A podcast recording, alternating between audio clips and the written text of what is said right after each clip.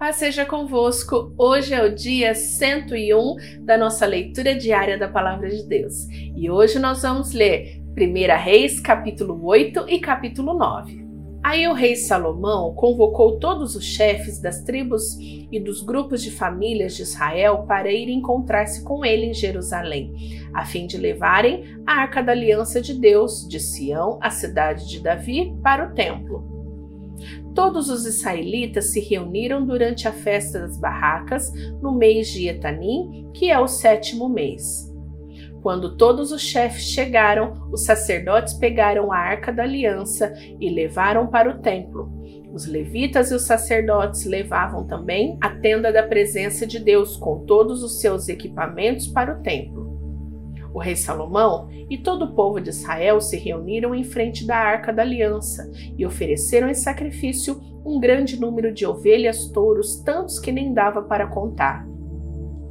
Então os sacerdotes levaram a arca para dentro do templo e colocaram aonde devia ficar, no lugar santíssimo, debaixo das asas dos querubins.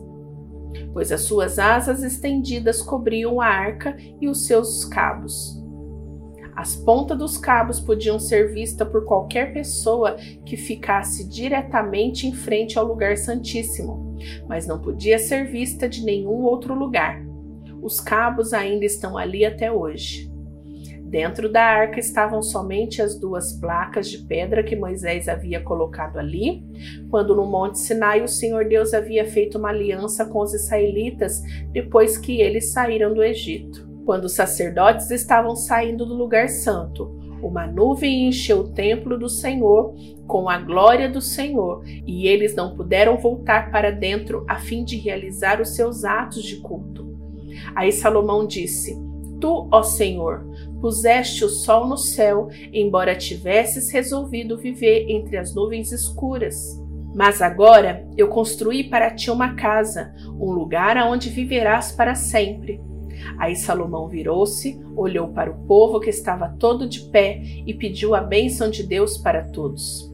Depois disse: Bendito seja o Senhor, o Deus de Israel, pois pelo seu poder ele cumpriu a promessa que tinha feito a Davi, o meu pai, quando lhe disse: Desde o dia em que tirei do Egito o meu povo de Israel, eu não escolhi nenhuma cidade de todas as tribos da terra de Israel para ali construir um templo a fim de ser adorado nele. Mas escolhi você, Davi, para governar o meu povo.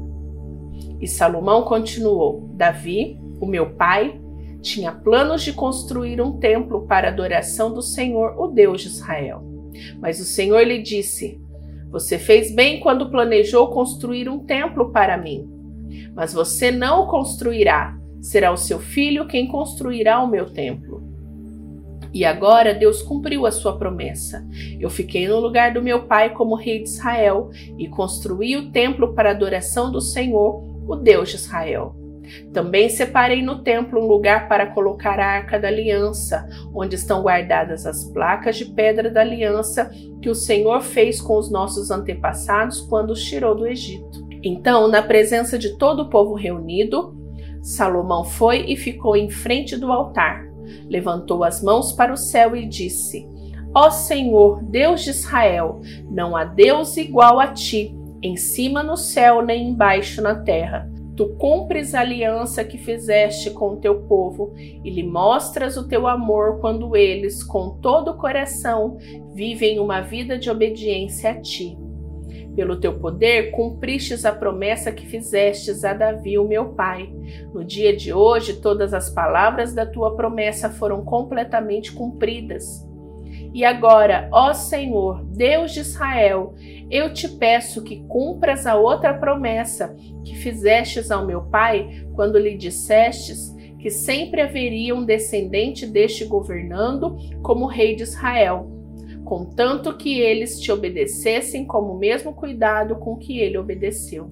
Portanto, ó Deus de Israel, faze com que se cumpra aquilo que prometestes a Davi, o meu pai, o teu servo mas será que, de fato, ó Deus, tu podes morar no meio de nós, criaturas humanas, aqui na terra? Tu és tão grande que não cabes nem mesmo no céu Como poderia este templo que eu construir ser bastante grande para isso? Ó Senhor, meu Deus, eu sou teu servo, escuta a minha oração e atende os pedidos que te faço hoje. Olha de dia e de noite para este templo, o lugar que escolheste, para nele seres adorado.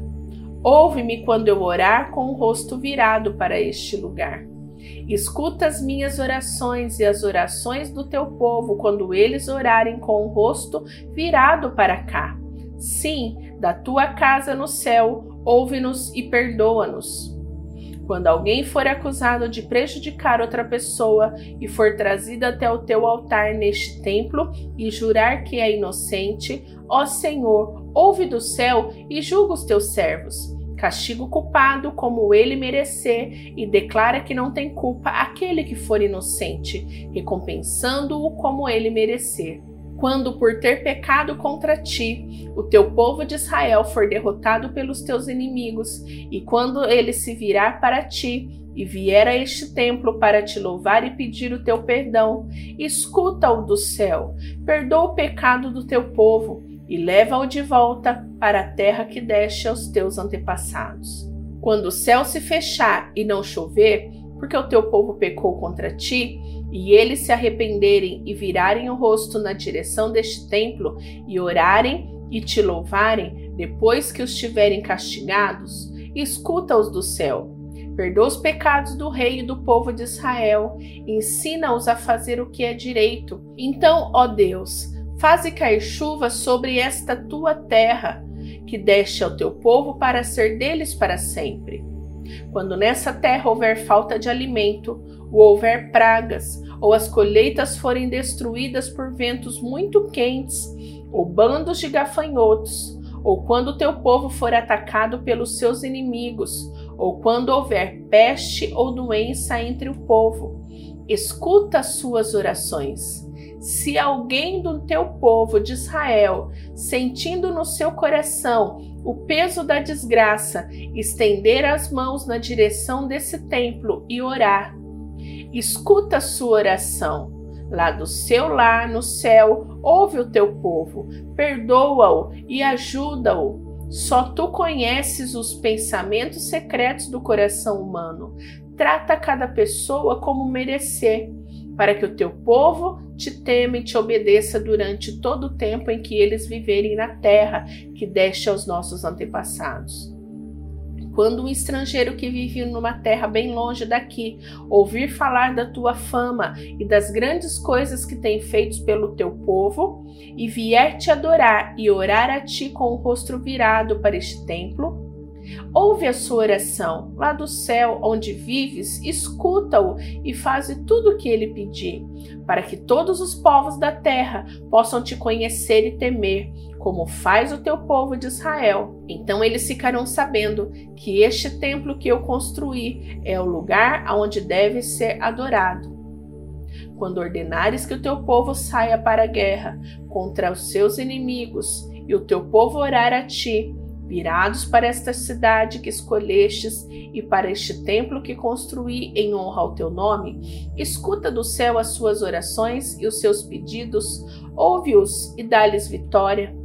Quando eles pecarem contra ti, e não há ninguém que não peque, e na tua ira deixares que os inimigos deles os derrotem e os levem prisioneiros para alguma terra inimiga, longe ou perto daqui, ouve as orações do teu povo se ali naquela terra eles se arrependerem e orarem a ti, confessando que foram pecadores e maus, escuta suas orações, ó Senhor. Se naquela terra eles verdadeiramente e sinceramente se arrependerem e orarem a ti, virados na direção desta terra que deste aos nossos antepassados, desta cidade que escolheste e deste templo que construí em honra ao teu nome, escuta a oração deles do teu lar no céu, ouve-os e dá-lhes vitória.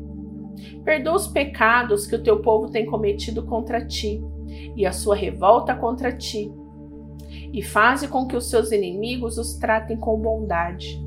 Eles são teu povo que tirastes daquela fornalha acesa, o Egito. Ó Senhor, nosso Deus, eu te peço que olhes com simpatia para o teu povo de Israel e para o seu rei e escute as suas orações sempre que eles chamarem pedindo ajuda.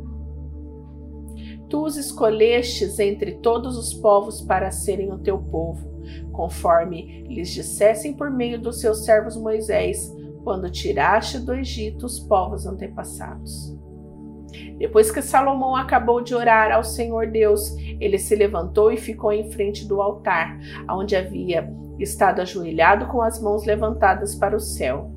Então, em voz alta, pediu a bênção de Deus para todo o povo que estava reunido ali. Ele disse: Bendito seja o Senhor Deus, que deu paz ao seu povo, como havia prometido. Ele tem cumprido todas as abençoadas promessas que fez por meio do seu servo Moisés. Que o Senhor nosso Deus esteja convosco, assim como esteve com os nossos antepassados. Que ele nunca nos deixe nem nos abandone. Que Deus nos faça obedientes a Ele, para que sempre vivamos conforme Ele quer, obedecendo a todos os mandamentos, leis e ensinos que ele deu aos nossos antepassados. Que o Senhor, nosso Deus, lembre sempre desta oração e dos pedidos que eu lhe fiz. Que ele sempre tenha misericórdia do povo de Israel e do seu rei, de acordo com o que precisarem. Assim, todas as nações do mundo ficarão sabendo que somente o Senhor é Deus e que não há nenhum outro. Que vocês sejam sempre fiéis ao Senhor, nosso Deus, obedecendo a todos os seus mandamentos e leis, como fazem hoje. Então o rei Salomão e todo o povo que estava ali ofereceram sacrifícios a Deus, o Senhor. Ele ofereceu em sacrifício 22 mil bois e 120 mil ovelhas como ofertas de paz. E assim o rei e todo o povo dedicaram o templo ao serviço do Senhor. Naquele mesmo dia, Salomão separou a fim de ser sagrada para Deus a parte central do pátio, que ficava na frente do templo. Ali ele apresentou as ofertas que foram completamente queimadas, as ofertas de cereais e a gordura dos animais que haviam sido trazidas como ofertas de paz. Salomão fez isso porque o altar de bronze era muito pequeno para todas essas ofertas. Naquela ocasião, ali no templo, Salomão e todo o povo de Israel comemoraram durante sete dias a festa das barracas. O povo era uma enorme multidão de pessoas que tinham vindo do país inteiro, desde a subida de Ramate no norte até a fronteira do Egito no sul. No oitavo dia, Salomão mandou o povo para casa Todos pediram as bênçãos de Deus para ele e foram embora, felizes por causa de todas as coisas boas que o Senhor Deus tinha dado ao seu servo Davi e ao seu povo de Israel. Depois que Salomão acabou de construir o templo e o palácio real e tudo mais que havia planejado construir, o Senhor Deus apareceu outra vez a ele, como havia aparecido em Gibeão. O Senhor lhe disse: Eu ouvi a sua oração e o pedido que você fez na minha presença. Declarei santo este templo, que você construiu como lugar onde serei adorado para sempre. Eu tomarei conta dele e sempre o protegerei. Se você me servir com um coração sincero e honesto, como Davi, o seu pai, serviu, e se obedecer às minhas leis e ordens, e fizer tudo o que eu mandar, então eu cumprirei a promessa que fiz a Davi, o seu pai quando lhe disse que Israel sempre seria governado pelos descendentes dele.